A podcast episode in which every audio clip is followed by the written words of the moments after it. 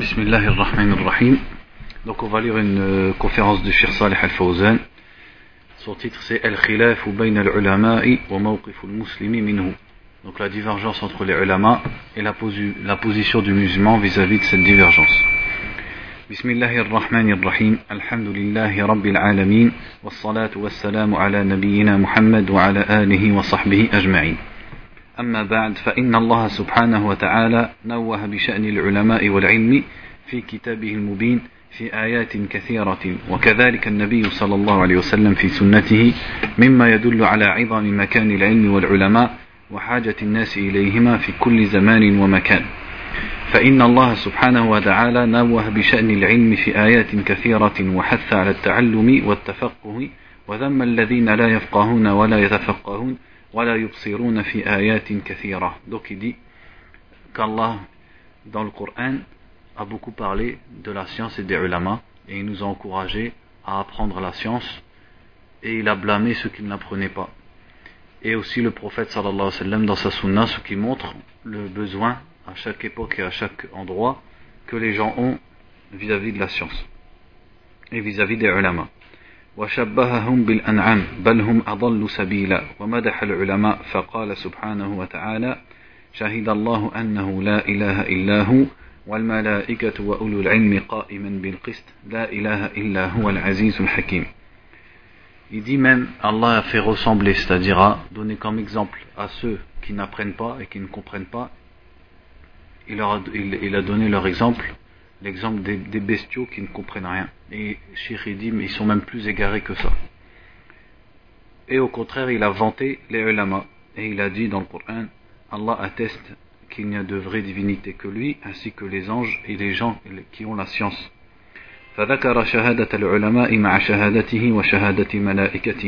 Donc Allah a mentionné le témoignage des ulama avec le témoignage, avec son propre témoignage et le témoignage des anges. وما ذاك إلا لأن عندهم أهلية استحق بها من الله هذه المكانة كما قال الله سبحانه وتعالى إنما يخشى الله من عباده العلماء Et ça, ce n'est que parce qu'ils ont une place auprès d'Allah par laquelle ils ont mérité cette louange. Et comme Allah dit, parmi les, ses serviteurs, personne ne craint Allah si ce n'est les ulama. C'est-à-dire seuls les ulama craignent Allah de parmi ses serviteurs. فالعلماء هم أشد الناس خشية لله لأنهم يعرفون الله أكثر من غيرهم يعرفون جلاله وعظمته وكبرياءه وقدرته وفضله وإحسانه والرغبة لله ومحبته ولأن من كان بالله أعرف كان منه أخوف Il dit les gens donc de science, al-ulama, ce sont les gens qui ont la plus grande crainte d'Allah, puisqu'ils connaissent Allah plus que les autres, et ils connaissent sa grandeur, et ils connaissent sa capacité, et ils connaissent aussi sa miséricorde et sa grâce. Et plus la personne connaît Allah, plus elle craint Allah. بخلاف الذين لا يعلمون فإنهم من أبعد الناس عن معرفة الله وأسمائه وصفاته Contrairement à ceux qui n'ont pas de science, ils sont les gens les plus lointains de la connaissance d'Allah et de ses noms et de ses attributs. ولذلك هم أضعف الناس خشية لله عز وجل C'est pour ça qu'ils sont les gens qui ont la plus faible crainte d'Allah. وكذلك قوله سبحانه وتعالى يا أيها الذين آمنوا إذا قيل لكم تفسحوا في المجالس فافسحوا يفسح الله لكم وإذا قيل انشزوا فانشزوا يرفع الله الذين آمنوا منكم والذين أوتوا العلم درجات. الله سبحانه وتعالى أمر بإفساح المجلس لأهل العلم ولا سيما مجلس رسول الله صلى الله عليه وسلم وتقديمهم وتصديرهم. لأن الله سبحانه وتعالى رفعهم بعلمهم وإيمانهم فقال الله سبحانه وتعالى يرفع الله الذين آمنوا منكم والذين أوتوا العلم درجات Et Allah dans le Coran il dit aussi Ô vous qui croyez, lorsqu'on vous dit de faire de la place dans les assises, alors faites de la place. Et si on vous, on vous dit de vous lever, alors levez-vous. Allah élèvera ceux d'entre vous qui ont cru et qui ont reçu la science à des degrés. Donc il dit Allah il a ordonné de faire de la place aux gens de science dans les assises et surtout dans l'assise du messager d'Allah sallallahu alayhi wa sallam et donc il a ordonné de devancer, de mettre en avant les gens de science. Car Allah les a élevés par leur science et par leur foi. Comme il a dit, Allah élèvera ceux d'entre vous qui ont cru et qui ont eu la science à des degrés. وهذه الدرجات لا يعلمها إلا هو سبحانه وتعالى فهو رفعهم هذه الدرجات لصفتين لا من أجل أشخاصهم وأنسابهم وأموالهم أو من أجل مظهرهم أو منظرهم وإنما رفعهم درجات بموجب, بموجب صفتين الإيمان والعلم فقال تعالى يرفع الله الذين آمنوا منكم والذين أوتوا العلم درجات Et ces degrés auxquels Allah les a élevés, nul ne les connaît si ce n'est Allah, car c'est lui qui les, qui, les, qui les y a élevés pour deux raisons, pour deux caractéristiques qu'ils ont. Pas pour leur propre personne, ni pour leur ascendance, ni pour leur bien, ni pour leur apparence, mais il les a élevés à cause de deux caractéristiques qu'ils avaient. C'est la foi et la science. Comme il a dit dans le verset, il élève ceux qui ont eu la, ceux qui ont cru et ceux qui ont eu la science. Donc ceux qui ont la foi et ceux qui ont la science. فكفى بهذا شرفا لأهل العلم العاملين بعلمهم بطاعة الله سبحانه وتعالى فإنهم أعلى الناس منزلة بعد النبيين وقال تعالى قل هل يستوي الذين يعلمون والذين لا يعلمون إنما يتذكر أولو الألباب Donc ça suffit comme, comme noblesse et comme honneur pour les gens de science qui appliquent leur science et qui, euh, qui accomplissent et qui, euh, qui pratiquent l'obéissance d'Allah Azzawajal. Ce sont les gens qui ont la plus grande position après les prophètes. Et Allah a dit, dit est-ce qu'ils sont égaux, ceux qui savent et ceux qui ne savent pas. نفى الله سبحانه وتعالى في هذه الآية مساواة الذين لا يعلمون بالعلماء فهم لا يستوون عند الله سبحانه وتعالى لأن العلم رفعهم donc Allah a renié dans ce verset l'égalité entre ceux qui savent et ceux qui ne savent pas. C'est-à-dire il a renié que ceux qui ne savent pas soient à la même place que les ulama. Car ils ne sont pas égaux puisque les ulama, leur science les a élevés. فبالعلم والإيمان والعمل الصالح هم أرفع من غيرهم فلا يتساوى من رفعه الله ومن هو دونه حتى لو كان من أهل الإيمان فالمؤمنون لهم فضل عظيم ولكن لا يستوي العالم والجاهل, والجاهل منهم il dit donc par la science et par la foi et par les bonnes œuvres, ils sont au degré le plus haut et ils sont dans un degré plus haut que, que les autres. Donc celui qu'Allah a élevé à, ce genre de place, il n'est pas égal à celui qui est en dessous de lui. Même si celui qui est en dessous, c'est un croyant parmi les gens de la foi, et certes les croyants et les gens de la foi, ils ont un grand mérite, mais le savant et celui qui n'est pas comme, comme tel, c'est-à-dire l'ignorant, ils ne sont pas égaux. Et ça, c'est la grâce d'Allah qu'il donne à qui il veut.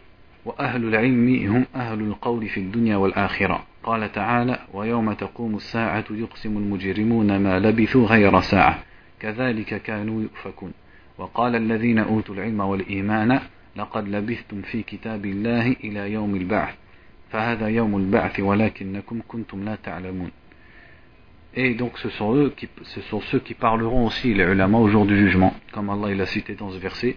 ceux qui ont eu la science et la foi disent vous êtes restés conformément au livre d'Allah jusqu'au jour du jugement. وكذلك الله سبحانه وتعالى أمر بالرجوع إلى أهل العلم وأهل الفقه عند المشكلات وسؤالهم. Et aussi Allah il a ordonné de retourner aux gens de science et aux gens du fiqh. Le fiqh c'est-à-dire la science et la compréhension de la religion lors des problèmes. Et il a ordonné de leur poser des questions. لأنهم هم الذين يعرفون أحكام الله على الحقيقة ولا يتخرسون وإنما يقولون بما يعلمونه من كتاب الله وسنة رسوله صلى الله عليه وسلم قال تعالى فاسألوا أهل الذكر إن كنتم لا تعلمون puisque ce sont eux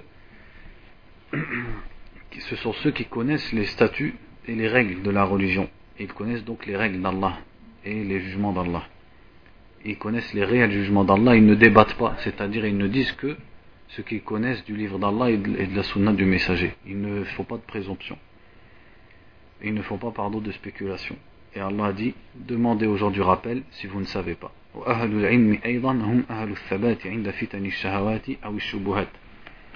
Et aussi les gens de science, ce sont ceux qui restent fermes lors des tentations et des troubles, que ce soit des troubles liés au désir d'ici-bas ou des troubles liés aux ambiguïtés et aux doutes.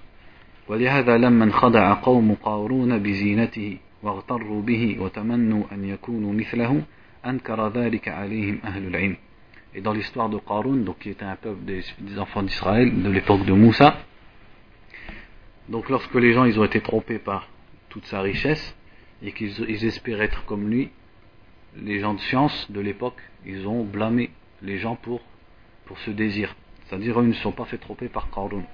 قال تعالى فخرج على قومه في زينته قال الذين يريدون الحياة الدنيا يا ليت لنا مثل ما أوتي قارون إنه لذو حظ عظيم Donc dans le verset Allah dit il est sorti vers son peuple dans sa zina, c'est-à-dire il avait ses trésors, ses richesses, ses beaux vêtements, etc. Donc ceux qui veulent la vie d'ici-bas ont dit si seulement nous avions ce cas Qarun, car certes il est doté d'une grande fortune. وقال الذين أوتوا العلم ويلكم ثواب الله خير لمن آمن وعمل صالحا ولا يلقاها إلا الصابرون Et ceux qui ont eu la science ont dit Malheur à vous, la récompense d'Allah est meilleure pour celui qui a la foi et qui agit en bien, et nul ne reçoit ça si ce n'est les patients. Donc regardez, les gens de science, ils ont blâmé, et ils ne sont pas fait tromper par Qarun. هذا موقف عظيم فماذا كانت النتيجة أن أدرك هؤلاء الذين تمنوا مكانة قارون أدركوا خطأهم عما قريب وعرفوا قدر وعرفوا قدر كلمة العلماء Donc regardez cette position qu'ont eu les ulama et le résultat que ça a eu c'est que ceux qui avaient été trompés par la position de Qarun ont reconnu leur erreur euh, assez vite et ils ont su la valeur de la parole des ulama قال تعالى فخسفنا به وبداره الأرض فما كان له من فئة ينصرونه من دون الله وما كان من المنتصرين et dans le verset Allah dit nous l'avons englouti ainsi que sa demeure en dessous de la terre. Et il n'a eu personne pour le secourir en dehors d'Allah. وأصبح الذين تمنوا مكانه بالأمس يقولون ويكأن الله يبسط الرزق لمن يشاء من عباده ويقدر Et ceux qui espéraient être comme lui la veille ont dit Malheur, on dirait qu'Allah, il semble qu'Allah donne son risque, c'est-à-dire donne sa subsistance de façon large à qui il veut, et il la sert à qui il veut. Si Allah n'avait pas été bon envers nous, il nous aurait engloutis. Les, les mécréants ne réussissent pas. Donc ils ont, se sont rendus compte de leur erreur grâce à la parole des gens de science.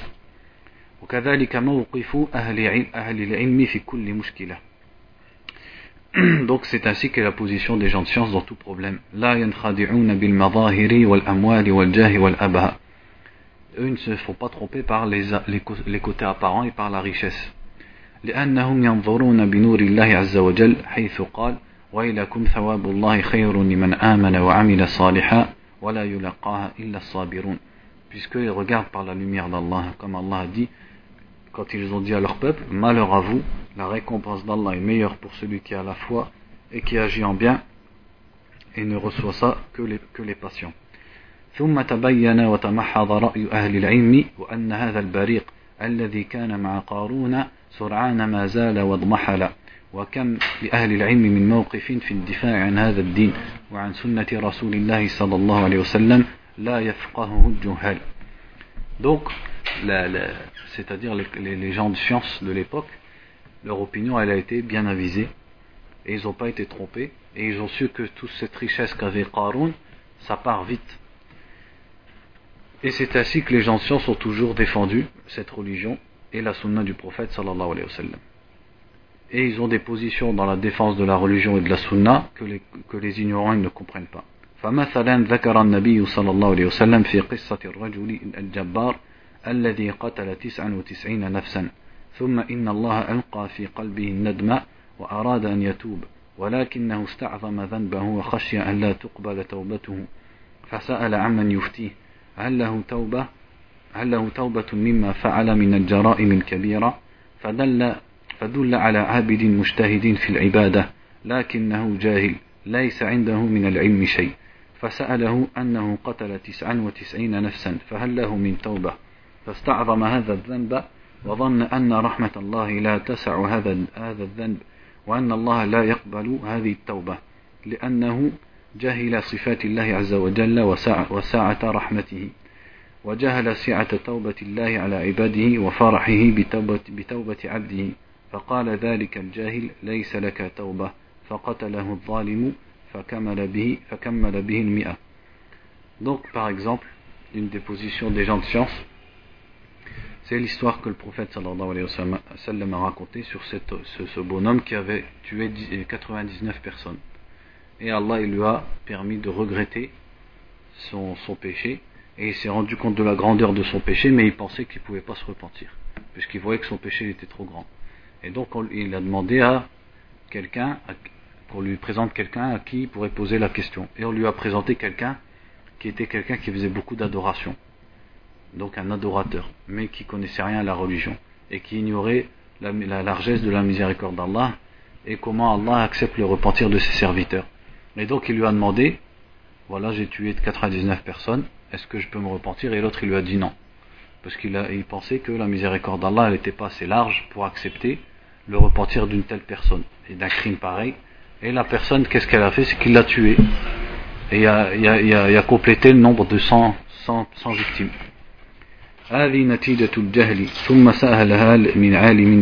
Donc voilà le résultat de l'ignorance. Ensuite, il a demandé à propos d'un savant.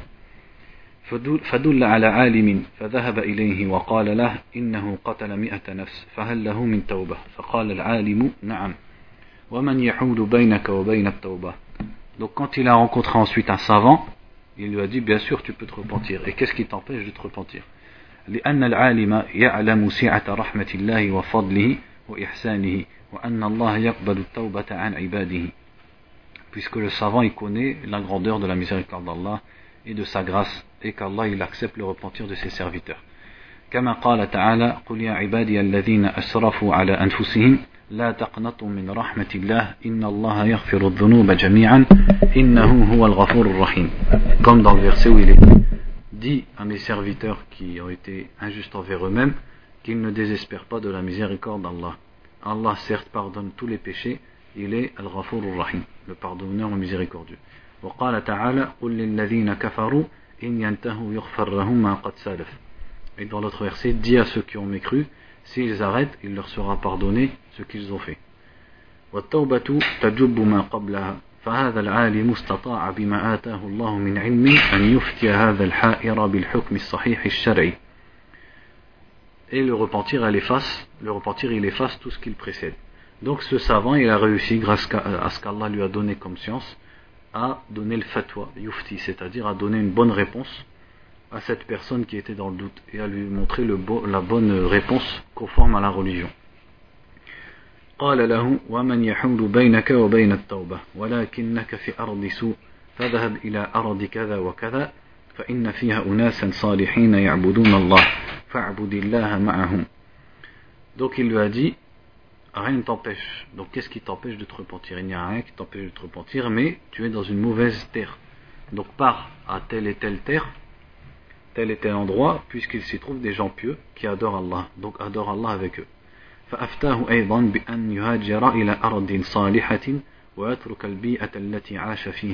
Donc il lui a ordonné d'émigrer vers une terre pieuse et de délaisser l'atmosphère dans laquelle il vivait. لأنها بيئة غير صالحة فخرج مهاجرا وفي أثناء الطريق أدركته الوفاة فاختصمت فيه ملائكة الرحمة وملائكة العذاب. ملائكة العذاب يقولون إنه لم يعمل خيرا قد وملائكة الرحمة يقولون جاء تائبا إلى الله عز وجل فأرسل الله من يحكم بينهم فقال لهم قيسوا ما بين البلدتين فقاسوا فوجدوه أقرب إلى الأرض الصالحة بشبر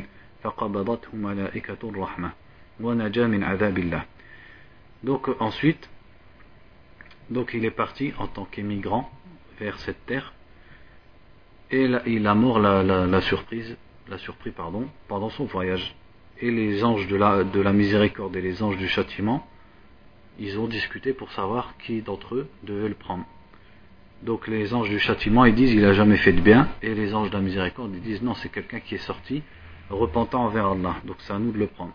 Donc Allah il a envoyé un ange pour juger entre eux et en leur disant euh, mesurer ce qu'il y a entre les deux entre les deux pays. Est-ce qu'il est plus proche du premier ou du deuxième pays Et ils ont trouvé qu'il était plus proche du pays où il devait partir de un chibre, c'est-à-dire l'équivalent d'une main. Et donc il est rentré. Ce sont les anges du, de la miséricorde qui l'ont pris. Et donc il a été sauvé du châtiment.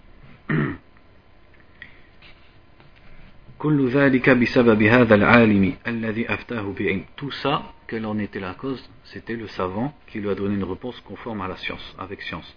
فهذا يتجلى فيه موقف العلماء عند الشدائد والحاجات وأنه إذا نزل بالناس نازلة ومشكلة فليس لها إلا أهل العلم Donc tout ça, ça montre clairement la position des savants lors des situations difficiles.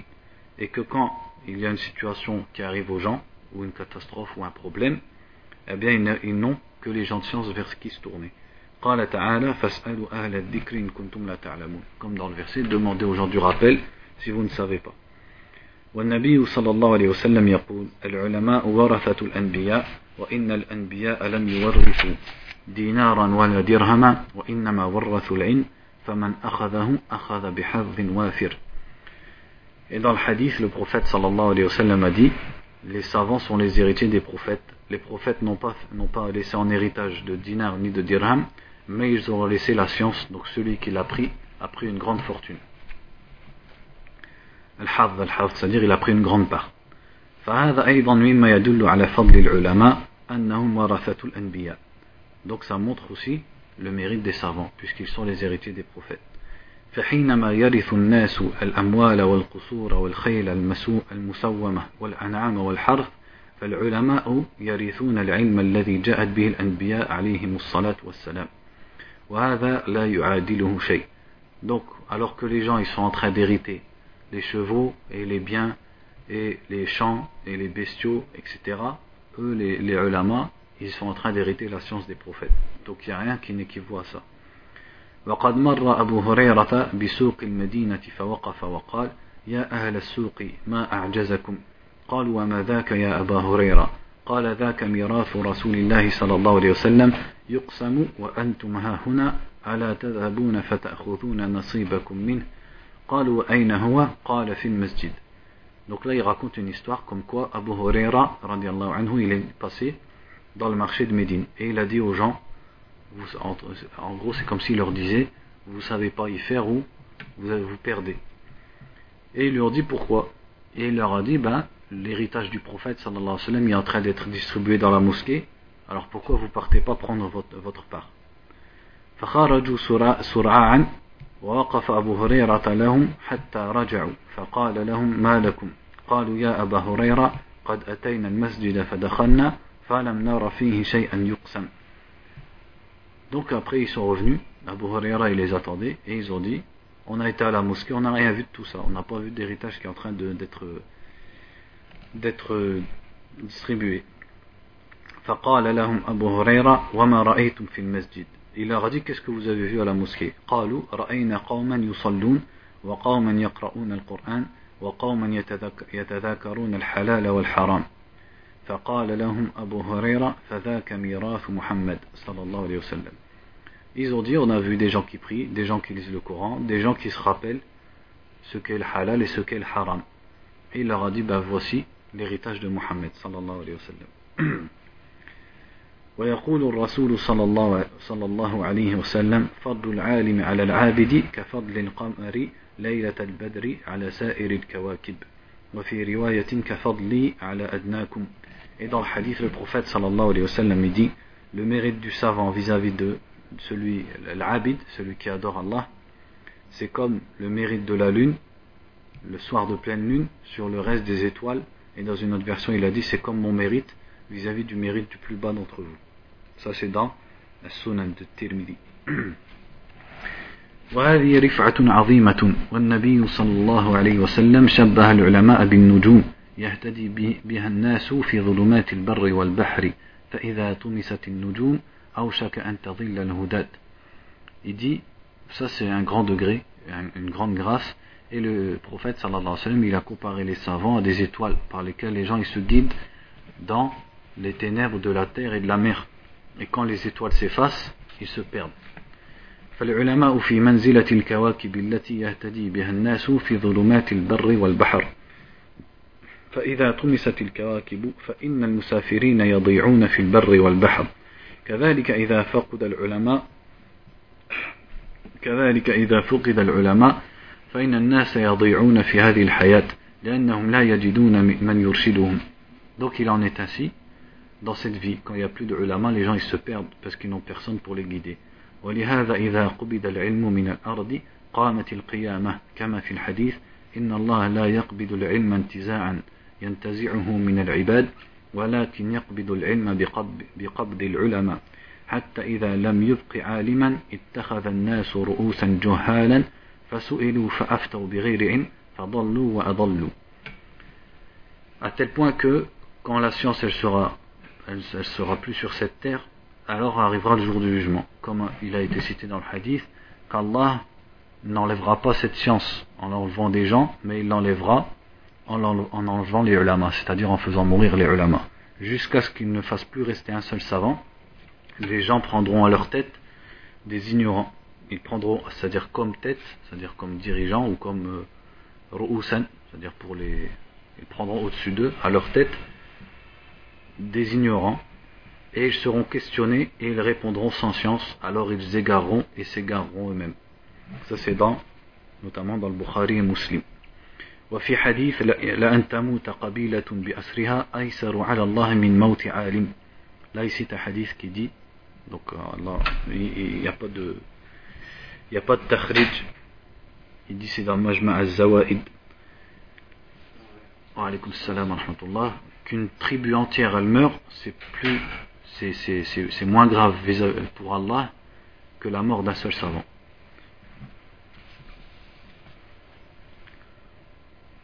Ensuite, ici, un, ici un, un, poème, il dit La umruka marraziyatu faqdu malin, wala shatin tamut wala ba'ir, wala ba'iru, ولكن الرزية فقد حبر il dit la, la catastrophe n'est pas de perdre des biens ou un mouton ou un chameau mais la catastrophe c'est de perdre un savant par lequel meurent beaucoup de gens فالعلماء لهم مكانتهم ولهم قدرهم ولا يصلح الناس بدون وجود العلماء donc les ulama ils ont leur position et leur mérite et les gens ils ne peuvent être en bien que avec la présence des ulama والمراد بالعلماء أهل العلم النافع والعمل الصالح الذي بعث الله به نبيه صلى الله عليه وسلم فإن الله بعث نبيه بالهدى ودين الحق Et ce qui est voulu quand on dit les ulama sont les gens de science, de la science bénéfique et des, et des bonnes actions par lesquelles Allah a envoyé Muhammad sallallahu alayhi wa sallam. Car Allah ne l'a envoyé que bil huda wa din al haq avec la guidée et la religion de vérité. Euh, plutôt en fait dinul haq c'est-à-dire c'est comme si on disait ad-dinul haq c'est-à-dire la religion véridique كما قال تعالى هو الذي أرسل رسوله بالهدى ودين الحق comme dans le, dans le verset il est dit c'est lui qui a envoyé son messager avec la guidée et la religion véridique وهو العلم النافع والعمل الصالح et la guidée ce qui est voulu par là c'est la science bénéfique et la religion véridique c'est-à-dire les bonnes œuvres فمن جمع الله له بين العلم النافع والعمل الصالح فقد حصل على ما بعث به ما بعث الله به رسوله صلى الله عليه وسلم Donc celui qui arrive à avoir la science bénéfique et les bonnes œuvres, alors il a acquis ce par quoi Allah a envoyé le messager sallallahu alayhi wa sallam. والعلماء لهم مكانتهم وقدرهم ولا يبخس ولا ينقص من قدرهم إلا زنديق منحرف يبغض الحق وأهله أو جاهل مركب يغتر بما يسمع من كلام أهل النفاق وأهل الريب Il dit donc les ulama, ils ont leur position et leur mérite, et nul ne les critique ou alors ne diminue de leur position si ce n'est un zindir. C'est-à-dire un zindir, c'est quelqu'un comme un, un munafiq qui sort de l'islam, qui est déviant et qui déteste la vérité et les gens de la vérité. Ou alors un ignorant qui, se, qui est trompé parce qu'il entend des gens, de, des gens de, des doutes et des gens de l'hypocrisie. كما قص الله تعالى في القرآن أن المنافقين تناولوا بالذم رسول الله صلى الله عليه وسلم وأصحابه.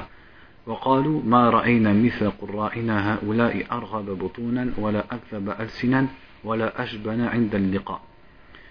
يعنون رسول الله صلى الله عليه وسلم وأصحابه فأنزل الله عز وجل على رسوله ولئن سألتهم ليقولن إنما كنا نخوض ونلعب قل أبالله وآياته ورسوله كنتم تستهزئون لا تعتذروا قد كفرتم بعد إيمانكم Et Allah il a mentionné dans le Coran que les hypocrites à l'époque ils ont blâmé le prophète sallallahu alayhi wa sallam et ses compagnons ils ont dit donc ça c'était pendant une bataille ils ont dit on n'a pas vu comme nos qurra qurra ce qui était voulu c'est le pluriel de qari c'est à dire ceux qui lisent le Coran c'est à dire les savants on n'a pas vu des gens qui ont des, ventres plus, gros et des langues plus mensongères et des gens plus peureux lors de la rencontre avec l'ennemi que nos lecteurs, c'est-à-dire ils visaient le prophète et les compagnons.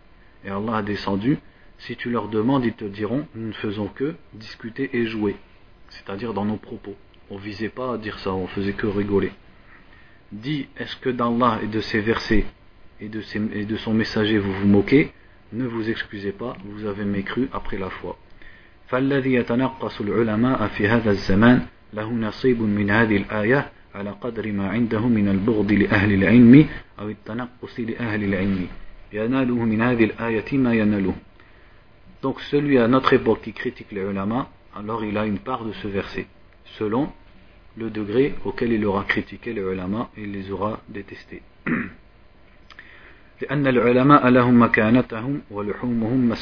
parce que les ulama ils ont une position dans l'islam et leur viande leur chair plutôt elles sont empoisonnées pourquoi il dit ça parce que comme on dit celui qui médite quelqu'un dans le Coran il est dit celui qui médite quelqu'un c'est comme ça il mangeait sa chair donc lui il dit la chair des ulama elle est empoisonnée c'est à dire si tu la manges tu meurs فلا يجوز لأحد أن يصفهم بصفات برأهم الله منها كأن يقول إنهم لا يعرفون فقه الواقع وهذه كلمة عظيمة خطيرة جدا فالعلماء يعرفون فقه الكتاب والسنة وفقه, الكتاب وفقه السنة يكشف لهم فقه الواقع Il dit donc qu'on n'a pas le droit de les qualifier par des choses dont Allah les a innocentés. Comme de dire, ils connaissent pas, ils n'ont pas la compréhension de, de c'est-à-dire l'actualité et la réalité. Ils connaissent pas l'actualité. Il dit ça, c'est une parole grande et très dangereuse Puisque les ulama ils connaissent, ils ont la compréhension du livre et de la sunna, et la compréhension de la sunna leur fait comprendre la, comprendre, leur fait comprendre la réalité des choses et l'actualité. هذه كلمة خطيرة جدا والواجب أن نستبعدها من الكتب التي كتبت فيها أو ننصح من يتكلم بها وأن نعيد الثقة إلى أنفسنا وإلى علمائنا والذي يقول هذه المقالة لا يضر إلا نفسه ولا يضر العلماء Il dit, il dit donc que ça c'est une parole très dangereuse. Et on doit écarter cette parole des livres et écarter les livres dans lesquels elle a été écrite et conseiller celui qui dit ce genre de parole. Et de revenir à la confiance en nous-mêmes et à nos ulama. Et celui qui dit cette parole, il ne, il ne, il ne nuit qu'à lui-même et il ne nuit pas aux ulama. فقد قيل في الرسول صلى الله عليه وسلم وأصحابه أعظم من هذا puisque il a été dit pire à propos du messager sallallahu alayhi wa sallam et de ses compagnons et ça ne, les a, ça ne leur a pas nuit et ça n'a fait qu'augmenter leur position لكن هذا المسكين يضر نفسه ويضر غيره ممن يحسنون به الظن ويعظمون ويعظمون من شأنه mais ce pauvre cette pauvre personne qui dit ça elle ne fait que nuire à elle-même et elle nuit à autrui parmi ceux qui pensent du bien de lui et qui croit que c'est quelqu'un qui a une position.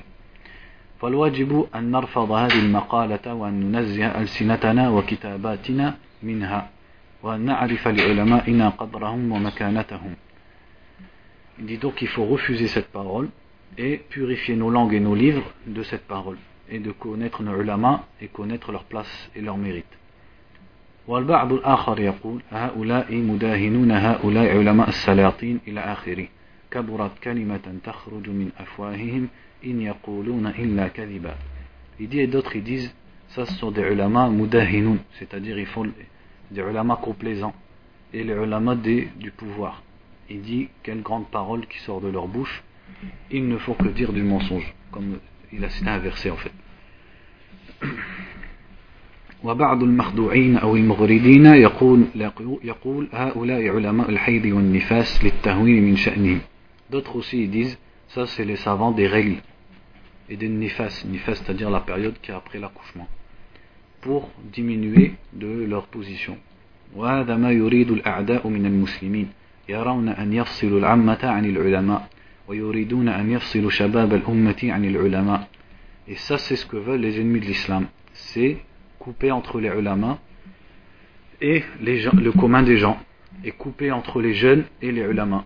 حيث لا بحيث لا يتعلمون العلم من العلماء comme ça ils n'apprendront plus des savants وعند ذلك تنسح لهم الفرصة لتقطيع جسم الأمة والسطو عليها et ça leur laissera l'occasion donc de pouvoir couper le corps de cette umma, c'est-à-dire la diviser. Puisque nul ne se dresse devant eux si ce n'est les savants.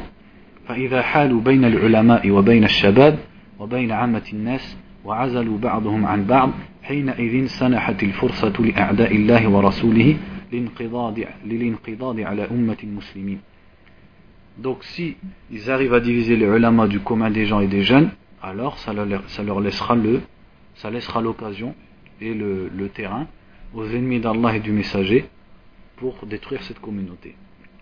وما كان يقف في وجوه الظلمة وما كان لا يقف في وجه الكفار والزنادقة والمنافقين إلا أهل العلم Et donc, puisque personne ne se dresse contre les injustes et contre les mécréants et les hypocrites, et az-zanadiqa, si ce n'est les gens de la science. يبطلون شبهاتهم ويدمغون أقوالهم بالكتاب والسنة يوقفونهم عند حدهم ويردون عليهم الشبهات. Puisque donc ils renvoient leurs paroles avec le livre et la sunna, et ils les arrêtent là où ils doivent s'arrêter, ils renvoient leurs faux arguments et leurs doutes. Ça, ça rappelle une, anecdote qu'un frère m'avait racontée. Donc il est sur Paltok, donc Paltok c'est euh, le parc des Shayatin hein, à 95%. Et il y a une Shaytana, Ash'ariya, qui ouvre un salon pour elle toute seule. En arabe, et elle dit voilà, je suis une Ash'ariya. Donc déjà qu'Allah la guide de cette euh, de cette nisba, puisque le musulman yantasib ila nabi sallallahu alayhi wa sallam, on est censé se rattacher au prophète et pas à une personne qui s'appelle un tel ou un tel. Donc elle dit je suis une Ash'ariya et celui qui veut débattre, on y va. Bon, parmi ces bêtises, c'est qu'elle dit notamment, elle dit oui, euh, Hajar, euh, c'est-à-dire il y a un hadith, comme quoi le, les cornes du shaitan, elles sortiront de Nejd. Et Nejd, à notre époque, ce qui est connu comme étant Nejd, c'est la région de Riyad. Excusez, j'ai un peu de mal à parler, parce que quand je parle de ça, ça m'énerve un petit peu. En fait, elle dit voilà, donc c'est, en fait, elle fait allusion à Mohammed ibn Abdel Wahhab. Et un frère, il lui répond, il lui dit, Ibn Hajar, rahimahullah, donc, que, dont les que l'Ash'aira, ils aiment bien répéter qu'Ibn Hajar, euh, c'est-à-dire au niveau des sifat et tout ça, il voit le ta'wil, et il, il atteste pas là toutes les sifat comme Ahl Sunnah ils le font. Donc c'est une preuve pour eux comme quoi l'Ash'aira c'est Ahl Sunnah et tout ça. Il lui dit, est-ce que toi tu prends comme référence Ibn Hajar? Elle dit bien sûr, Sheikh islam l'imam, etc. Il dit, bah sache que dans Fath al-Bari, Ibn Hajar, il dit que le Najd qui est voulu dans ce hadith, c'est l'Irak. Et Mohammed ibn Abdel Wahhab, rahimahullah, il n'est pas sorti d'Irak. Et regardez ce qu'elle dit, la pauvre qui aurait mieux fait de s'occuper de ses affaires. Elle dit, ouais mais là, euh, moi quand, quand, quand il y a la parole du prophète qui contredit la parole d'Ibn Hajar, moi je prends la parole du prophète et je rejette la parole d'Ibn Hajar. Donc le frère il lui dit, eh ben quand le prophète sallallahu alayhi wa sallam il dit qu'Allah il descend au dernier ciel de la nuit, au dernier ciel pendant le dernier tiers de la nuit, ben moi je devance la parole du prophète et je rejette la parole d'Ibn Hajar. Et là la meskina qui sait plus ce qu'elle dit, elle dit non mais ça c'est la aqidah, c'est pas pareil, tu mélanges tout. Donc je dois imiter Ibn Hajar dans la aqidah et dans le fait que je fais mon propre ijtihad et je rejette sa parole. Euh, c'est-à-dire elle a tout inversé. Mais ça c'est pas ce, que je voulais vous raconter. Pourquoi je vous raconte ça? C'est parce que euh, qui, qui, était en train d'assister à, à, la discussion les fameuses personnes qui accusent les ulama d'être les ulama du pouvoir et qui se prétendent eux-mêmes Ansar al-Tawhid ou Ansar al-Jihad, etc. Donc c'est eux qui secourent le Tawhid, c'est eux qui secourent le Jihad. Et ils savaient rien du tout répondre à cette pauvre Ash'ariya qui avait que des arguments. Euh, euh, celui qui a étudié le Wasitiyah, il, connaît ses arguments, il, il, est, détruit tout de suite. Donc c'est qui, à qui ils ont eu besoin de faire appel? Ils ont eu besoin de faire appel à quelqu'un qu'eux-mêmes ils appellent un talafi, qui aime bien Sheikh Al-Fawzan, qui aime bien Sheikh Ibn Baz, bien Sheikh Abdelaziz Al-Rajihi. Donc c'est un talafi qu'ils ont dû appeler pour répondre à la Ash'ariya. Donc ça revient à ce qu'on est en train d'expliquer. C'est que quand on est en train de critiquer le ulama, si on dit Sheikh Al-Fawzan si, Sheikh Al-Rajihi ça, le mufti si, le mufti ça, c'est qui qui nous a expliqué Kitab al-Tawhid C'est qui qui nous a expliqué le Wasitiyah C'est qui sur internet vous avez des centaines de cours où tous les livres de Mohammed ibn Abdel sont expliqués C'est eux. Donc si vous mettez en garde contre eux, vous mettez en garde contre toute cette science. Et après, il ne faut pas vous étonner si vous si vous n'avez pas appris et vous savez même pas répondre à une pauvre femme ash'ariya qui répond des, arguments euh, complètement bidons et vous savez même pas y répondre. Tout ce, que vous, sur quoi vous savez discuter, c'est euh, voilà, est-ce qu'il y a le djihad là-bas ou là-bas et Sheikh est-ce que c'est un café ou pas? Parce qu'en fait, c'est un savant du roi, etc. Et le roi, si ça, etc. Alors que ce qui concerne Allah Ta'ala et ses sifat, vous savez même pas en parler. Pourquoi Vous êtes tombé dans votre propre, votre propre piège. Donc mettre en garde contre les ulama, et au final, bah, ça, ça vous prive de leur science. Et ça, à qui ça bénéficie Ça bénéficie non seulement donc aux non-musulmans, qui font la guerre à l'islam, et ça bénéficie en même temps à Zanadiqa et aux Jahmiya. Et les Jahmiya qui se fassent appeler Ash'ariya ou, ou Maturidiya ou Soufi ou etc. Ça reste des Jahmiya. C'est les héritiers de Jahmi ibn Safwan et Bishr al-Mirrisi que les ulama des Salaf ils ont déclaré mécréants.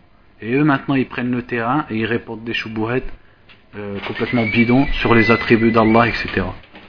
Donc qui c'est qui va leur répondre si c'est pas quelqu'un qui a appris grâce à Sheikh Salih Al-Fawzan, Abdelaziz Al-Rajihi, Abdel Mohsin Al-Abbad?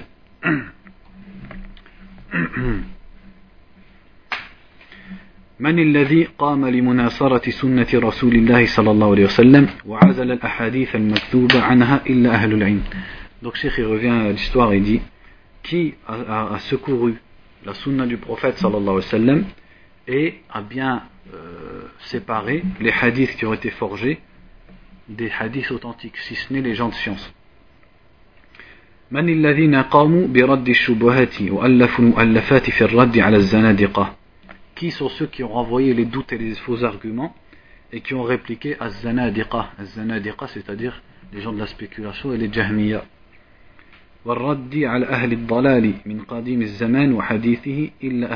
et qui a répliqué aux gens de l'égarement récemment et de façon plus ancienne si ce n'est les gens de science ici on peut, je voudrais faire une parenthèse aussi c'est que euh, c'est à dire maintenant il y a beaucoup une parenthèse juste pour simplement mettre en garde, pour conseiller les musulmans, c'est que maintenant, il y a beaucoup l'asha'ira, donc ceux qui suivent le, le, le dogme ash'ari, ils répandent beaucoup leur poison sur Internet, etc. Et ils profitent du fait que les jeunes en Occident, ils ont une mentalité influencée par la philosophie et par l'Occident et qu'ils ont sont loin de la langue arabe et de leur religion. Donc c'est comme des pages blanches. Donc eux ils viennent pour leur prêcher leur aqidah ashariya en leur disant que c'est la aqidah des salafs. Et ils les mettent en garde contre les méchants wahhabites que nous sommes qui attestent à Allah ce que le messager sallallahu alayhi wa sallam lui a attesté sans pour autant dire qu'Allah ressemble à ses créatures. En disant que c'est des méchants wahhabites qui changent les livres. Il y en a même une qui est bien marrante, c'est ils disent euh, euh, les wahhabites, ils ont enlevé un tome dans Majmou al-Fatawa d'Ibn Taymiyyah. C'est marrant parce que c'est un wahhabite qui l'a fait, le Majmou al-Fatawa. Donc, euh, c'est quel wahhabite qui a enlevé d'un wahhabite Il faudrait qu'on m'explique. Puisque c'est un shir qui est mort il y a une cinquantaine d'années, qui a, euh, qui a fait ce regroupement, qui est Majmou al-Fatawa. Et qui est, pour votre définition, c'est un, gros wahhabite même. Donc, comment on veut dire que les wahhabites, ils ont enlevé un tome? C'est un wahhabite qui a fait le livre. Bref. Et donc ils profitent de ces pauvres pages blanches que sont les pauvres jeunes de France et ils, leur apprennent leur aqidah jahmiya. Et ils leur apprennent que c'est la aqidah des salafs, etc. Juste une question à ces gens-là. Je voudrais savoir quand le Uthman ibn Sa'id al-Darimi, qui est un savant du hadith, qui est mort euh, au troisième siècle de l'islam, et qui a écrit As-Sunan. As-Sunan, c'est-à-dire comme Tirmidhi, il a écrit Sunan, comme Abu Daoud, c'est-à-dire un livre de hadith donc il y a un imam reconnu chez les musulmans. Il a écrit un livre qui s'appelle euh, Naqdu Uthman ibn Sa'id ala Bishr al-Mirrisi al-Jahmi al-Anid. Réplique de Uthman ibn Sa'id à Bishr al-Mirrisi, le Jahmi orgueilleux. Et quand on lit ce livre, tout ce que eux, ils disent, c'est cité dans le livre comme étant les, les arguments de Bishr al-Mirrisi renier qu'Allah il est au-dessus des sept cieux, renier qu'Allah il a deux mains, renier qu'Allah il a une face, et interpréter et détourner de leur sens tous ces versets du Coran. Ça c'est cité comme étant les, les, les doutes et, la mécréance de Bishr el-Mirrisi, qui est cité dans le livre comme étant bien connu, comme, comme ayant été déclaré mécréant par les ulama des salafs de l'époque. Donc votre salaf, c'est Bishr al-Mirrisi. Contre Uthman ibn Sa'id. Donc est-ce que vous accusez Uthman ibn Sa'id al-Darimi d'être un mouchabbih ou un wahhabite et, un mubtadi' Et Bishr al-Mirrisi, selon vous, c'était un sunni donc est-ce que ça veut dire que tous les ulama des salafs de l'époque qui ont déclaré mécréants, ou au moins ils ont déclaré égarés, et zindiq, bishar et c'était tous des mouchabbiha Et donc si on sort la liste, ben, ça veut dire les ulama des salafs du 3 siècle, c'était tous des mouchabbiha, des wahhabites, des, des, ignorants qui disent qu'Allah ressemble à sa créature. Et votre bishar mirrisi, qui faisait que répéter les idées de Jahm ibn Safwan, qui a été exécuté et déclaré mécréant par les ulama des salaf, et ceux qui le suivaient, ils étaient appelés Jahmiya, eux c'est Ahl Sunnah wa Jama'a. MashaAllah, tabarakallah. C'est pour ça, regardez comment ils jouent, parce que euh, parce qu'ils ils savent que les jeunes en France ou en Occident, c'est une page blanche. Donc en fait, eux, ils se dépêchent d'attraper le terrain avant que ces jeunes ils aient accès à la vraie science. Et quand ils les ont attrapés, ils disent par rapport à ceux qui portent la vraie science que c'est des wahhabites, c'est des salafistes, et donc c'est euh, leur doctrine elle date d'Ibn Taymiyyah, alors que tout ce qui dit Ibn Taymiyyah on le retrouve dans plein d'autres livres, d'autres ulama qui sont précédents Ibn Taymiyyah qui sont d'autres pays qu'Ibn Taymiyyah. Donc ça c'était la parenthèse pour mettre en garde contre, contre ces charlatans qui disent on, on représente la majorité de la communauté. Ça c'est faux. Vous représentez un grand nombre des gens cultivés de la communauté qui sont influencés par une ambiance ash'ariya qu'il y a dans cette communauté, c'est tout. Mais si la plupart des gens, tu lui dis, un, simple musulman qui est dans le désert, tu lui dis où est-ce qu'il est Allah, il va te répondre il est au-dessus des sept cieux. S'il n'a jamais été confronté à un prof ash'ari. Donc il ne faut pas dire qu'il représente la, majorité. Et ils disent aussi on, on représente la majorité des quatre écoles. Alors que si on regarde les, les paroles des quatre imams à ce sujet, elles correspondent à ce que vous accusez d'être des wahhabites, pas à ce que vous vous dites. Vous, vous ne faites que les suivre dans le fiqh, alors que dans la aqidah, vous les avez trahis, et vous vous êtes détaché de leur voix. Alors que si on regarde, notamment parmi les paroles des salafs, l'imam Ahmed, c'est même pas la peine qu'on en parle, puisque lui, il a écrit des, petits livres complets, qui ont été écrits soit de lui, soit sur lui, sur le sujet, et l'imam Shafi'i, disait, à propos des gens comme vous, mon, jugement à propos des al-Kalam, des gens de la spéculation, c'est qu'ils soient traînés sur des ânes dans les tribus et qu'on les frappe avec, avec, des, avec des sandales et qu'on dise voilà, voilà le, châtiment, voilà le destin de celui qui, plonge dans la, science de la spéculation. Donc c'est-à-dire je mets en garde les jeunes de ne pas vous faire avoir. Donc s'il y en a qui écoutent, il ne faut pas vous faire avoir par ce genre de site. S'il dit un tel qu'ils osent porter les pseudos euh, Malik ibn Anas. Comment tu peux te faire à ton pseudo, tu peux porter le pseudo d'un imam comme ça, et toi t'appelles à une aqidah qui, est divergente de la des salafs. Et ils répondent des choubouettes, et ils ont du tel bis, c'est-à-dire des mensonges et, des accusations, et ils accusent les ulama, et, surtout Sheikh Al-Albani, et Sheikh Mohammed ibn Abdel Wahhab, et Sheikh ibn Baz, et c'est pour ça qu'on est obligé de faire des parenthèses. Et eux, ils se présentent comme des gens, ils disent, nous, c'est par conseil pour les, pour les musulmans qu'on met en garde contre les wahhabites. Mettez en garde contre vous-même et cachez-vous en dessous de la terre et, et laissez les musulmans tranquilles avec, euh, avec le Coran et la Sunna. Donc il dit أما الذين يتكلمون في العلماء فما قدموا للإسلام إلا السب والنقيصة il dit quant à ceux qui parlent contre les ulama, ils n'ont donné pour l'islam que de l'insulte et de la critique.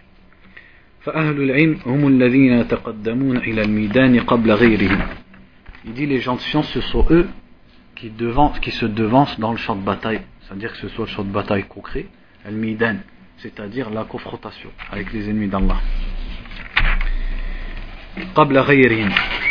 وهم المسؤولون عن المحافظة على رصيد الأمة العلمي من الكتاب والسنة. Et ce sont ceux qui sont responsables de protéger le, cet héritage de la communauté, l'héritage ilmi, la science de la communauté, du livre et de la sunna. فإذا جاء من من يتنقصهم ويحط من قدرهم فإن هذا يدل على شر عظيم. ويجب على المسلمين أن يرفضوا هذه المقالات وأصحابها. Il dit donc quand quelqu'un vient les critiquer et diminuer de leur valeur, ça c'est un grand mal. Et il convient aux musulmans de refuser ces paroles et de refuser les gens qui les disent. ولا شك أن هناك فئة أو فئات من بعض الشباب انعزلت عن التعليم في المدارس النظامية وفي المعاهد والكليات والجامعات وانعزلت عن التعليم في المساجد لأنها تسيء الظن بالعلماء فانعزلت عن التعليم النظامي وغير النظامي وانطوت على نفسها Donc là, Cheikh, là c'est une petite parenthèse, ça ne nous concerne pas énormément, mais il dit, là il parle par rapport à là-bas, à l'Arabie Saoudite, il dit, et il y a maintenant des, des groupes de jeunes qui se soient écartés de l'enseignement public, puisque l'enseignement public là-bas, bien sûr, ils étudient notamment les livres de Mohammed ibn Abdul Wahhab, et des universités, et ils se sont repliés sur eux-mêmes, parce qu'ils pensent du mal des ulama.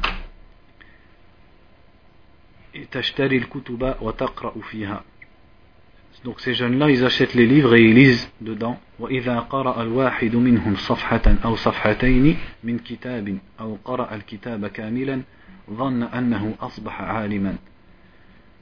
Et l'un d'entre eux, quand il lit une ou deux pages de ce livre, ou alors au mieux il a lu le livre complet, ça y est, il croit qu'il est savant.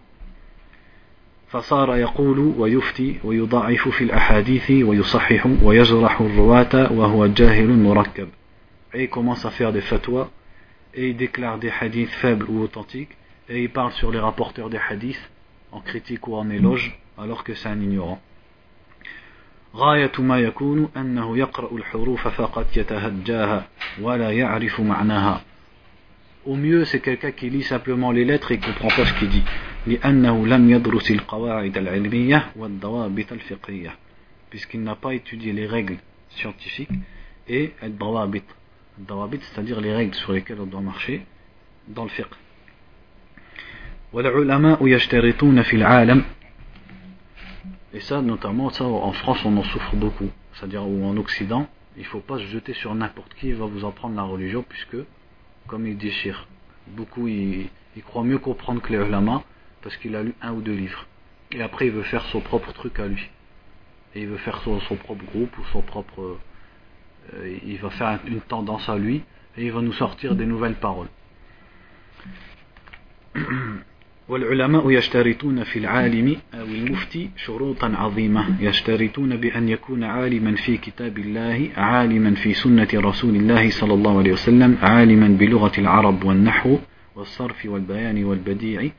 ومشتقات اللغة التي نزل بها القرآن ونطقت بها السنة وعالما بالناسخ والمنسوخ والخاص والعام والمطلق والمقيد والمنطوق والمفهوم وعالما بالصحيح والحسن والضعيف والموضوع من الأحاديث فما كان أحد من العلماء في الأول يجلس للتدريس ولا يفتي بفتوى إلا إذا أعطاه شيوخه إجازة ثم بعد ذلك يزاول العمل على حسب استطاعته Il dit les ulama ils mettent comme condition pour le savant ou pour le, celui qui fait les fatwas des conditions très difficiles. C'est-à-dire les conditions qu'il doit remplir. Il dit qu'il doit être savant du livre d'Allah et de la sunna du prophète sallallahu alayhi wa sallam. Il doit connaître la langue des Arabes avec ses différentes branches, la grammaire, la conjugaison, al-bayan, al-badir. Donc ça, c'est comme des sciences d'expression. euh, je ne sais pas comment traduire ça. Mushtaqat il c'est-à-dire le, les, les, mots d'où est-ce qu'ils sont tirés, tel mot vient de telle racine, etc. Et il doit connaître les versets, les hadiths abrogés et les versets abrogeants. Il doit connaître les textes qui sont d'aspect généraux, les textes qui sont d'aspect particulier, le mutlaq, c'est-à-dire l'absolu, et le muqayyad, c'est-à-dire le conditionné, al-mantuq et le mafhum, al-mantuq c'est ce que dit le texte, al-mafhum c'est ce qu'on en comprend, et il doit connaître ce qui est authentique et ce qui est faible et inventé parmi les hadiths. Il dit donc au début, c'est-à-dire avant, il n'y avait pas de ulama qui s'asseyait ou, qui ne fasse des fatwas sans que ce soit ces choyours qui lui permettent auparavant. Là seulement il s'asseyait pour faire. وأيضا ما كانوا يحرصون على الكلام في المسائل بل كانوا يتدافعونها كل واحد منهم يقول اذهب إلى فلان يخشون المسؤولية Et aussi, il n'aimait pas parler des différentes questions. Au contraire, chacun, il repoussait la question à l'autre, Puisqu'il craignait la responsabilité. ما كانوا يحرصون على الكلام في العلم ولو كان عندهم مؤهلات ولو كانوا يستطيعون الكلام لكن مهما أمكنهم أن يجعلوها في غيرهم ومن هو أكبر منهم Et ils n'aimaient pas trop parler des différentes questions de sens, même s'ils en étaient capables. Et ils préféraient toujours la repousser à quelqu'un qui était plus digne que eux. et la communauté ne sera en bien que de cette façon. أما أن يأتي إنسان بدائي ثم يجلس يفتي الناس يؤلف المؤلفات ويحكم على الرجال السند بالجرح والتعديل ويضاعف الأحاديث فهذه مصيبة وهذه من الفتن التي يجب علينا أن نحذر منها وأن نخاف منها غاية الخوف. Il dit quand à quelqu'un qui vient et c'est un débutant et il s'assoit, il commence à faire des fatwas et il écrit des livres et il juge les hommes des, des chaînes de transmission et il juge les hadiths comme étant faibles, c'est-à-dire il se permet de juger dans les hadiths, il dit ça c'est une catastrophe et c'est une fitna et il faut mettre en garde contre cette fitna les gens et il faut en avoir peur. فالواجب أن يكون هناك ضوابط لهذا الأمر العظيم الخطير وأن لا يسمح لأحد أن يتكلم في مسائل العلم إلا من عنده أهلية بذلك Il dit donc ça c'est quelque chose de dangereux et on ne doit pas permettre à quelqu'un de parler dans les questions de la science sauf celui qui en a une capacité. ولا يتكلم بقد إلا بقدر الحاجة أيضا فلا يتكلم بأشياء الناس ليس بحاجة إليها فلا يتكلم بأشياء الناس ليس ليسوا بحاجة إليها Il dit aussi il doit parler des questions de science que selon le besoin. Il ne doit pas parler de choses dont les gens n'ont pas besoin. أما عن قضية الاختلاف بين العلماء وموقف المسلم منه Quant à ce que, Cheikh dit, quant à ce que, la question de la divergence entre les, les savants et la position du musulman vis-à-vis -vis de cette divergence. فالاختلاف أمر واقع وأمر موجود والاختلاف على قسمين. Il dit donc la divergence c'est quelque chose qui existe et elle est de deux sortes. القسم الأول اختلاف فيما لا يسوغ فيه الاجتهاد مثل أمر العقائد. Il dit la première la première des deux sortes, c'est la divergence dans ce dans quoi on ne peut pas faire d'effort d'interprétation ou d'effort pour euh, sortir un résultat. L'ijtihad, comme la croyance. لأن وإنما يتبع فيها النصوص الواردة من كتاب الله وسنة رسوله صلى الله عليه وسلم فيثبت ما أثبته الله ورسوله وينفي ما نفاه الله ورسوله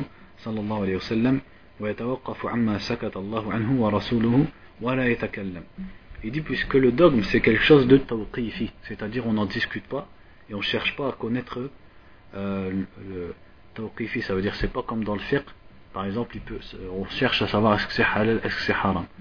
La aqidah elle est là, il suffit de suivre ce qui est dans le Coran et la sunna.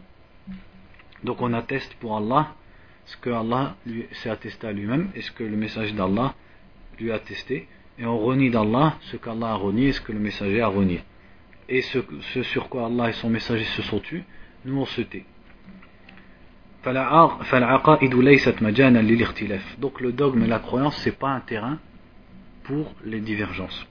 ومذهب السلف أنهم في العقائد يتبعون الكتاب والسنة ولا يتكلمون إلا بما في الكتاب والسنة من نفي وإثبات فما أثبته الله ورسوله أثبتوه وما نفاه الله ورسوله نفوه وما, وما لم يرد فيه نفي أو إثبات فإنهم يتوقفون فيه Il dit donc, la voie des salafs, c'était de suivre le Coran et la Sunna et de ne parler que, ce qui est, que selon ce qui est conforme au Coran et à la Sunna. Que ce soit une négation ou une affirmation. Donc ce qu'Allah et son messager ont affirmé, on l'affirme à propos d'Allah. Ce qu'ils ont renié, on le renie. Et ce qui n'a pas été cité, on n'en parle pas. Contrairement à ce qu'ils font l'Asha'ira dans leur site de charlatans, et ils disent qu'ils sont les gens de la Sunna. Et ils disent Allah, il est pas, il est ni dans le monde ni hors du monde. Ça, c'est des expressions. Citez-moi, Billah, un verset du Coran ou un hadith qui nous dit ce genre d'expression. Allah, il n'est pas dans le monde ni hors du monde. Ça, c'est une expression. Quelqu'un qui l'entend, il dit que c'est quoi ça? Ça veut dire quoi? Donc tu as comparé, nous, tu nous accuses de comparer Allah aux êtres humains, parce qu'on dit qu'il a deux mains et une face. Et toi, à quoi tu as comparé Allah? Parce qu'ils disent le fait d'être à l'intérieur ou à l'extérieur, ça c'est propre aux créatures. Donc toi, tu as comparé Allah à quelque chose qui peut être ni à l'intérieur ni à l'extérieur. Donc au néant. Donc nous au pire on a comparé Allah à une créature qui a des attributs louables, toi tu as comparé Allah à rien du tout. C'est quoi le mieux? Même si on est, si c'était vrai qu'on était des gens qui, qui comparent Allah à sa créature, on serait toujours mieux que toi. Parce que toi tu as comparé Allah à quelque chose qui a rien. Il est ni dans le monde ni en dehors du monde. C'est quoi cette expression? Qu'est-ce que ça veut dire? Nous on se tait sur ce sur quoi le Coran et la Sunna ils se taisent. Et jamais dans nos livres ou de, nos ulama tu trouveras une expression qui sort du Coran et de la Sunna. Contrairement à vous. Quand on dit Allah il a deux mains, ils disent voilà, ils disent que c'est qu'Allah a des membres et qu'il est composé. Où as-tu vu un savant qui a dit qu'Allah il est composé? Qu'est-ce que tu veux dire par composé? Qui peut se détacher? Si c'est ça que tu veux dire, j'ai pas dit qu'il était composé. Donc ils ne comprennent du Coran que ce qu'on comprend d'un être humain. Quand on dit il a deux mains, toi, un être humain, tu sais qu'il a deux mains. Si tu lui coupes une main, il a plus sa main. Ils ont compris ça chez Allah. Et de là, ils disent, bah non, bah donc ça veut, on peut pas dire qu'Allah il a deux mains. Et nous, on dit qu'Allah il a deux mains sans qu'Allah il soit composé. Allah, il est avec ses, attributs et on peut pas enlever la main d'Allah billah. Ils ont pensé ça au fond d'eux, donc après ils renient la main d'Allah. Donc c'est qui ceux qui comparent vraiment Allah à sa créature? C'est vous. Et comme ils ont plein de vocabulaire comme ça par exemple, vous dites qu'Allah il a un endroit, alors que ni dans le Coran ni dans la Sunna vous trouvez le mot d'endroit. Ce qu'on trouve, c'est qu'Allah il est au-dessus des sept cieux. Eux ils viennent avec une expression qu'on appelle muhtamila, c'est-à-dire qui laisse supposer du vrai et du faux, et ils te disent si tu dis qu'Allah il est au-dessus des sept cieux, tu lui as appliqué un endroit. Et ce qu'ils veulent dans l'endroit, c'est le faux. C'est-à-dire le fait qu'on dise par exemple qu'Allah il est contenu dans quelque chose, quelque chose qu'il aurait créé. Et ils te disent donc tu as dit Allah il a un endroit. Si tu rentres dans ce jeu-là avec eux, ça y est, t'as perdu. Parce que bien sûr qu'après tu vas dire bah non, je peux pas dire qu'Allah il a un endroit. Je peux pas dire qu'Allah il a créé un endroit, il s'est mis dedans et il est limité dedans, c'est impossible. Et il va te dire bah donc tu renies qu'Allah il est au-dessus du, au-dessus du trône. Euh, regardez le piège. Ils se taisent pas sur ce sur quoi Allah il s'est, il Et ce qui est marrant avec eux aussi, euh, ils ont accusé le shir. Donc dans leur site, vous trouvez une, une critique et une accusation, qu'Allah la renvoie sur eux, de Sheikh Mohamed Khalil Harras, qui était à la base un Ash'ari et un docteur spécialiste dans la philosophie, et à qui Allah a montré la vérité à travers les livres d'Ibn Taymiyyah, rahimahullah, et il est revenu à la voie des salafs. Et après, il les a critiqués, c'est pour ça qu'ils aiment bien s'acharner sur lui. Et le shir, il dit, à propos des mains d'Allah, il dit comment est-ce que on, peut dire que la main d'Allah c'est la capacité, puisqu'ils traduisent la main par la capacité. Alors que le prophète sallallahu alayhi wa sallam, il a bien dit qu'Allah il va mettre les cieux, la terre, etc. sur des doigts. Et que Allah avec sa main, il prend et il, il prend et il fait telle et telle chose. Donc ça peut pas être la capacité. Ça, ça c'est bien une main. Mais c'est la main d'Allah Azzawajal. Eux qu'est-ce qu'ils disent? Ils disent regardez comment ce shirk compare Allah à sa créature et dit qu'il a des membres et qu'il est composé. Qui a dit ça? Toi, tu as compris ça. Et donc tu en accuses le shir. Le shir, il a dit que ce qui est dans le Coran, qu'Allah, il a une main. Et que cette main, elle ressemble pas à la main des créatures. Et toi, qu'est-ce que tu dis? Regardez, pourquoi je vous dis ça C'est parce que le shir, il est en train de dire on doit se taire sur ce sur quoi le Coran la Sunna se tait. Et eux, ils viennent, ils disent le shir, il est en train de dire que euh, Allah, il est composé, qu'Allah, il a des membres, ta ta ta. Et un autre miskin qui s'est fait tromper par le site, il dit Subhanallah, je suis étonné, comment ils peuvent discuter autant sur Allah, pourquoi ils, ne se taisent pas? En parlant du shir Mohammed Khalil al-Harras. Donc le shir miskin, rahimahullah, et c'est nous les masakin, lui on espère qu'il est là dans une bonne position, rahimahullah, pour tout ce qu'il a avancé pour la sunna. Le shir, il fait que dire qu'Allah il a, une il a deux mains, tel que c'est écrit dans le Coran, et la sunna, et de dire qu'Allah y fait par sa main ce qui est écrit dans le Coran et la Sunna, le shir, le faux shir, soi-disant Malik ibn Anas, et qu'Allah il élève l'imam Malik ibn Anas au-dessus de ce, charlatan, il vient traduire l'expression du shir comme quoi il dit que Allah il est composé, qu'Allah il ressemble à sa créature, et le pauvre disciple du pauvre shir il dit, ah, regardez, subhanallah, pourquoi ils discutent autant sur Allah, pourquoi ils se taisent pas, ils disent pas Allah il, il ressemble pas à ses créatures. C'est qui qui discute? C'est ton shir qui dit que quand c'est écrit que la main d'Allah, ça, voudrait dire, si on prend le côté apparent, qu'Allah il est composé, qu'Allah il a un membre comme les êtres humains, ils ont un membre, etc. Sheikh il a pas dit ça. Sheikh Allah, il a dit Allah il a deux mains et il a des doigts et avec ses mains et il prend et il donne et c'est tout.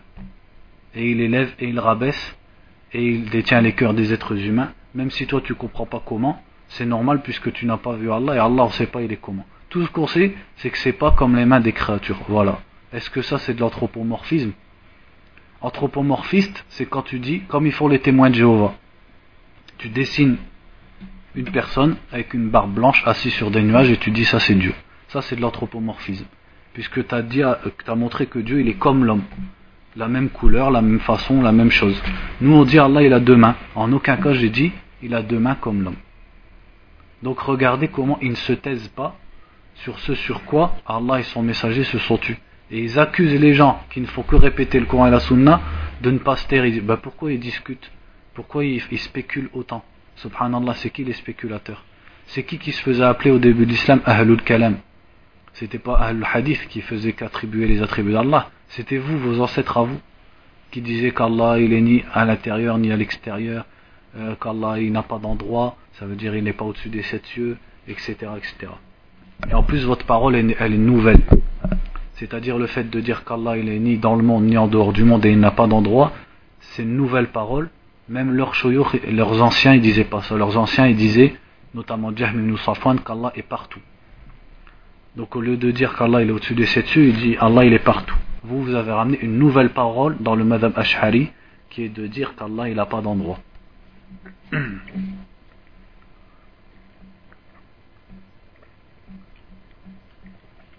Donc en tout cas, c'est ça. Ce qui concerne la croyance, c'est de suivre. C'est de croire à ce qui est dans le Coran et la Sunna, comme ils y croyaient les salafs. Et d'affirmer les significations des versets et des hadiths, et de se taire sur ce sur quoi le Coran et, le, et, et la Sunna ils se sont tus.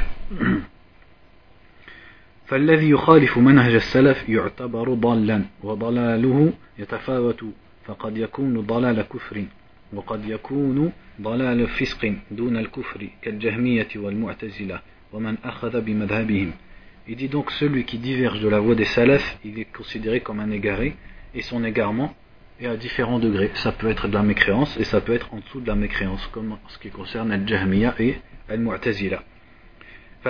فالعقائد ليس فيها مجال للخلاف والواجب سلوك مذهب السلف من الصحابة والتابعين وأتباع التابعين والقرون المفضلة التي شهد لها رسول الله صلى الله عليه وسلم بالخير فقال خيركم قرني ثم الذين يلونهم ثم الذين يلونهم Donc ce qui est obligatoire dans la, dans la, dans la aqidah, il n'y a pas de divergence, on ne peut pas diverger ni discuter. Ce qui est demandé, c'est simplement de suivre la voie des salafs, parmi les compagnons, les tabi'in, et ceux qui, qui les ont suivis parmi les meilleurs siècles, dont le prophète a dit, les meilleurs siècles, c'est le mien, puis ceux qui les suivent et ceux qui les suivent. قال الراوي فلا أدري أذكر بعد قرني قرنين أو ثلاثة Et le rapporteur du hadith, il a dit, je ne sais pas si après son siècle, il a cité deux ou trois siècles. Et l'authentique, c'est qu'il y a quatre siècles, quatre générations. Dans Sahih ibn Hibban, le rajout, il est authentique. Il a dit, puis ceux qui me suivent, euh, ceux qui les suivent, puis ceux qui les suivent, puis ceux qui les suivent. C'est-à-dire quatre générations. Celle du prophète et les quatre générations d'après. Donc rentre dedans l'imam al-Bukhari, l'imam muslim, etc.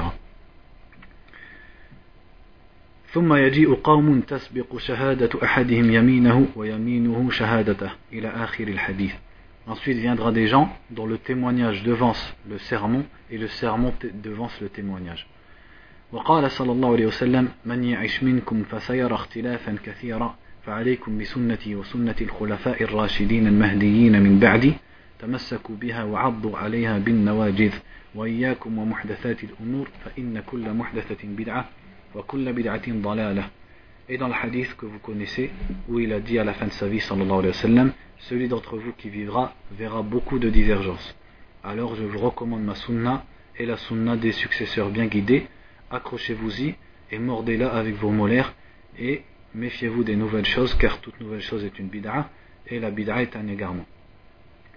والله تعالى يقول والسابقون الأولون من المهاجرين والأنصار والذين اتبعوهم بإحسان رضي الله عنهم ورضوا عنه وأعد لهم جنات تجري تحتها الأنهار خالدين فيها أبدا ذلك الفوز العظيم Et dans le verset, il est dit les prédécesseurs, les premiers parmi les immigrés et ceux qui les ont reçus, reçus Al-Ansar, et ceux qui les ont suivis dans l'Ihsan, c'est-à-dire dans l'excellence, Allah est satisfait d'eux et ils sont satisfaits de lui, et il leur a préparé des, des jardins sous lesquels coulent les ruisseaux et dans lesquels ils sont éternels, et c'est le grand succès. من سلك هذا المسلك رضي الله عنه وأدخله الجنة هذا هذا منهج المسلمين ومنهجهم منهج السلف الصالح من المهاجرين والأنصار والذين اتبعوهم بإحسان وهو منهج لا اختلاف فيه ومصدره الكتاب والسنة فيجب ألا نلتفت إلى من خالف منهج السلف في العقيدة Et donc celui qui suit ce, ce, ce manhaj, cette voie, il aura la satisfaction d'Allah. Celui qui suit donc les premiers musulmans. Parmi ceux qui ont émigré et ceux qui les ont reçus, et ça c'est une voie dans laquelle il n'y a pas de divergence et dont la référence est le Coran et la Sunna. Et donc on ne doit pas prêter attention à celui qui diverge du, de la voie des salafs dans, dans le dogme. ولذلك يجب علينا أن ندرس عقيدة السلف وهذا سبيل المؤمنين ومن يتبع غير سبيل المؤمنين والله الله من تولى وأصلاه جهنم Et donc il nous est obligatoire d'étudier la aqidah des salafs. Et c'est ça le chemin des croyants. Et celui qui suit un autre que le chemin des croyants, Wallahu Allahu ma tawalla wa aslahu jahannam. Ça c'est une expression que j'ai du mal à traduire. C'est-à-dire Allah le, le Wallahu Allahu ma tawalla. Bon je ne vais pas le traduire. Et il le fait rentrer en enfer. Donc conformément au, verset dans Surat An-Nisa, et celui qui suit, celui qui se différencie du messager, après que la, vérité, après que la guidée lui soit apparue, et qui suit un autre chemin que celui des croyants, Allah nuwallihi ma tawalla. Wa nuslihi jahannam wa sa'at masira. Donc, nuwallihi ma tawalla, et on le fait rentrer en enfer وهذا الاختلاف عن منهج السلف سببه الهوى. Et la cause de cette divergence, du fait de diverger de la voie des anciens, c'est la passion. Ça fait combien de temps ouais. Il reste une page.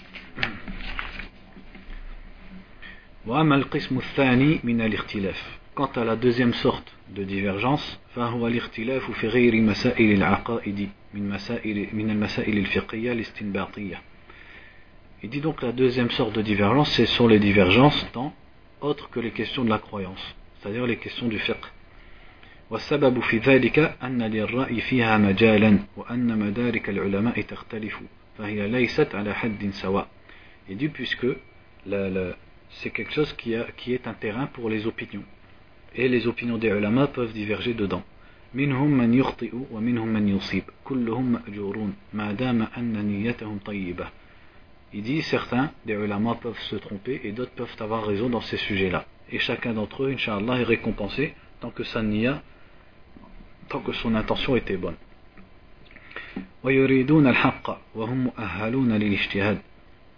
Et ils veulent aussi, et s'ils veulent aussi la vérité, et qu'ils sont aptes à faire l'ijtihad, c'est-à-dire l'effort de recherche.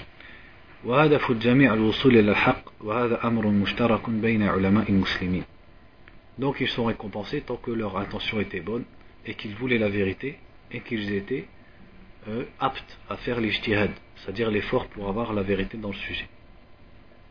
Et le but de chacun d'entre eux, c'est d'arriver à la vérité. Et ça, c'est commun à tous les, les ulama des musulmans.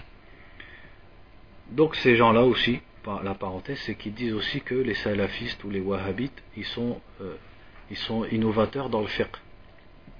Alors que tous les avis des ulama, ce sont des avis, comme si vous prenez les ulama d'Arabie Saoudite par exemple, c'est des ulama de formation, on va dire, hanbalite. Donc ils sont bien rattachés à une des quatre écoles juridiques. Même si des fois ils peuvent diverger de l'école hanbalite, parce que leur dalil il leur apparaît, et à ce moment-là ils vont choisir une autre, opinion, mais qui est toujours une opinion qui est rattachée à un, des imams qui était connu. Et il n'y a pas que quatre imams dans le fiqh qui sont reconnus. Il y a, plus que eux. Il y a aussi l'imam Ishaq ibn Rahaway, Sufyan al-Thawri, euh, euh, tabari c'est-à-dire il y a beaucoup d'autres imams dont on raconte les, op les, opinions. Ou alors les deux élèves d'Abu Hanifa. C'est-à-dire il n'y a pas que les quatre imams dont on a le droit d'avoir l'opinion. Il se peut que les quatre imams, ils ont, ils une opinion, et un, des autres comme Ishaq ou euh, Sufyan al-Thawri, ils divergent d'eux et qu'ils soient dans la vérité.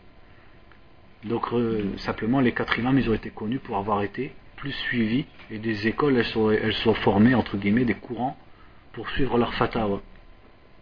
Donc je vois pas en quoi les salafis ou les wahhabites comme ils les appellent ils sont innovateurs dans le fiqh puisqu'il ne faut que suivre le courant et la sunna à la lumière des opinions des ulama des prédécesseurs.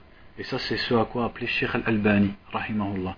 Le Sheikh al-Albani il appelé à ce que celui qui étudie l'islam il étudie le, faire à travers le Coran et la Sunna, et il s'éclaire par les opinions des salafs.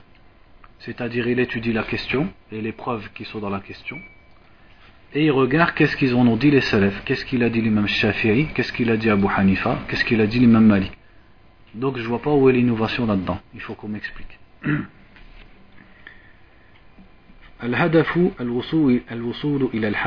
لكن منهم من يطلبه ويوفق ومنهم من لا يصل إليه وهذا فضل الله يؤتيه من يشاء ولكن كلهم مأجورون والحمد لله قال صلى الله عليه وسلم إذا حكم الحاكم فاجتهد ثم أصاب فله أجران وإذا حكم فاجتهد ثم أخطأ ثم أخطأ فله أجر Il dit le but c'est d'arriver à la vérité.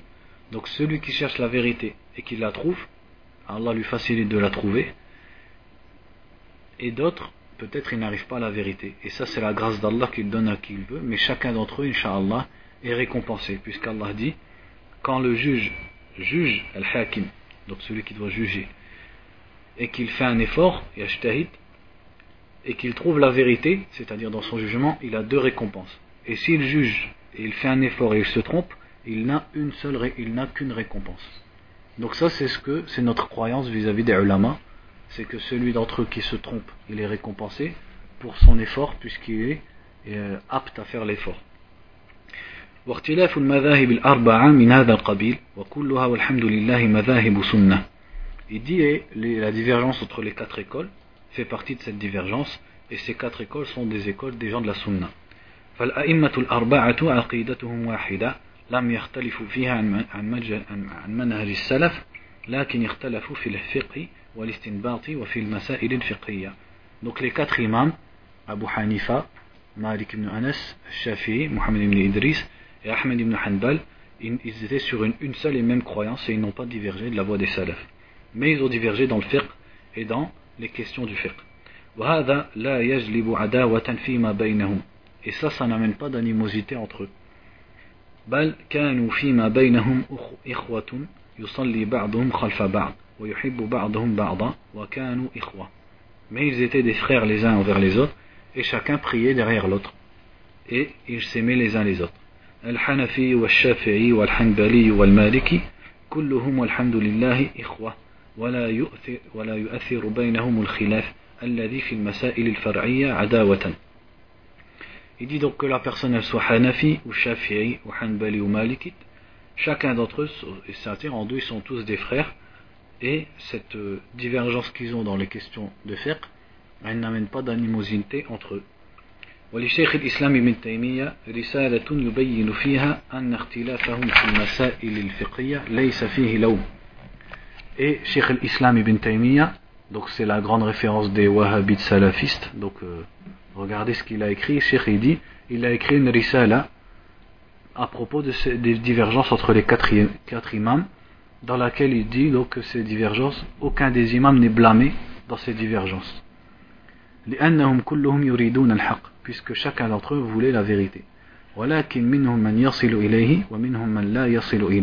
mais certains d'entre eux y arrivent et d'autres n'arrivent pas à cette vérité والذي لم يصل معذور ولكن إذا تبين لنا بالدليل أن قول فلان هو الصواب ورأي فلان خطأ يجب علينا أن نأخذ بالصواب ونترك الخطأ Il dit, et celui qui n'arrive pas à la vérité, il est pardonné, il est excusé. Mais nous, quand il nous apparaît avec la preuve qu'un tel a eu raison et qu'un tel s'est trompé, nous on doit suivre ce qui est la, vérité et délaisser le faux. لكن لا نحط من قدر هذا المجتهد الذي أخطأ ولا ننتقصه mais on ne va pas critiquer et diminuer de la valeur de, celui, de ce mujtahid, de ce savant qui pour nous s'est trompé لأنه مأجور عند الله سبحانه وتعالى puisqu'il est récompensé auprès d'Allah بل ندعو له ونترحم عليه mais au contraire nous on invoque pour lui et on demande à Allah de lui faire miséricorde ونقول العصمة لكتاب الله وسنة رسوله صلى الله عليه وسلم et on dit la perfection n'est que pour le Coran et la Sunna والإمام مالك يقول كلنا رد ومردود عليه إلا صاحب هذا القبر يعني الرسول et l'imam Malik ibn Anas disait chacun d'entre nous raddun c'est-à-dire euh, renvoie les paroles des autres et lui-même on renvoie sa parole c'est-à-dire on prend de lui et on rejette sauf celui qui est dans cette tombe et il a montré le messager d'Allah sallallahu alayhi wa sallam والإمام الشافعي يقول إذا خالف قولي قول رسول الله صلى الله عليه وسلم فاضربوا بقولي عرض الحائط ويقول رضي الله عنه إذا صح الحديث فهو مذهبي L'imam Shafi'i disait si ma parole diverge de la parole du prophète alors frappez ma parole contre le mur et il disait aussi si le hadith est authentique alors c'est mon madhab c'est-à-dire c'est mon opinion والإمام أحمد أيضا يروى عنه الشيء الكثير في هذا أنه كان ينهى عن الأخذ برأيه أو برأي فلان ويوجب الأخذ بالدليل Et l'imam Ahmed aussi, il y a beaucoup de paroles de lui qui ont été rapportées, comme quoi il interdisait de prendre son opinion ou l'opinion d'un tel, et il obligeait de prendre ce qui correspond à la preuve. Et ça, ça, en aucun cas, ça n'implique une animosité entre les musulmans. Et ça, c'est dommage. Maintenant, vous voyez des gens, ils sont Ahl Sunnah wa Jama'a, et pour une divergence de fiqh, ils vont se casser la tête. Alors que peut-être des gens qui sont plus accrochés à des madhahib, Sheikh ils n'ont pas à se avoir d'animosité entre eux. Et tu vois des gens tous ils se disent de Ahl Sunnah, celui-là quand il se relève du recours, il pose ses mains sur sa poitrine, l'autre il laisse ses bras qui tombent, et après ils vont commencer à, discuter, et ils vont avoir de la haine l'un envers l'autre. Ou alors l'autre il dit que c'est obligatoire que sa femme elle cache son visage, l'autre il dit non c'est pas obligatoire, et ils vont avoir de la haine, ils vont se disputer. Ou alors l'autre il dit celui qui délaisse la salat c'est un kafir, L'autre se dit non, pour moi c'est un fasir, et ils vont se disputer, ils vont commencer à. Comme si ça c'était des questions d'Aqidah sur lesquelles tu t'allies et tu te, désavoues. Alors que Sheikh il dit même un Malikite, un Shafi'i, un Hanafi, ils n'ont pas à, se, avoir de la haine les uns les autres à cause de ces questions.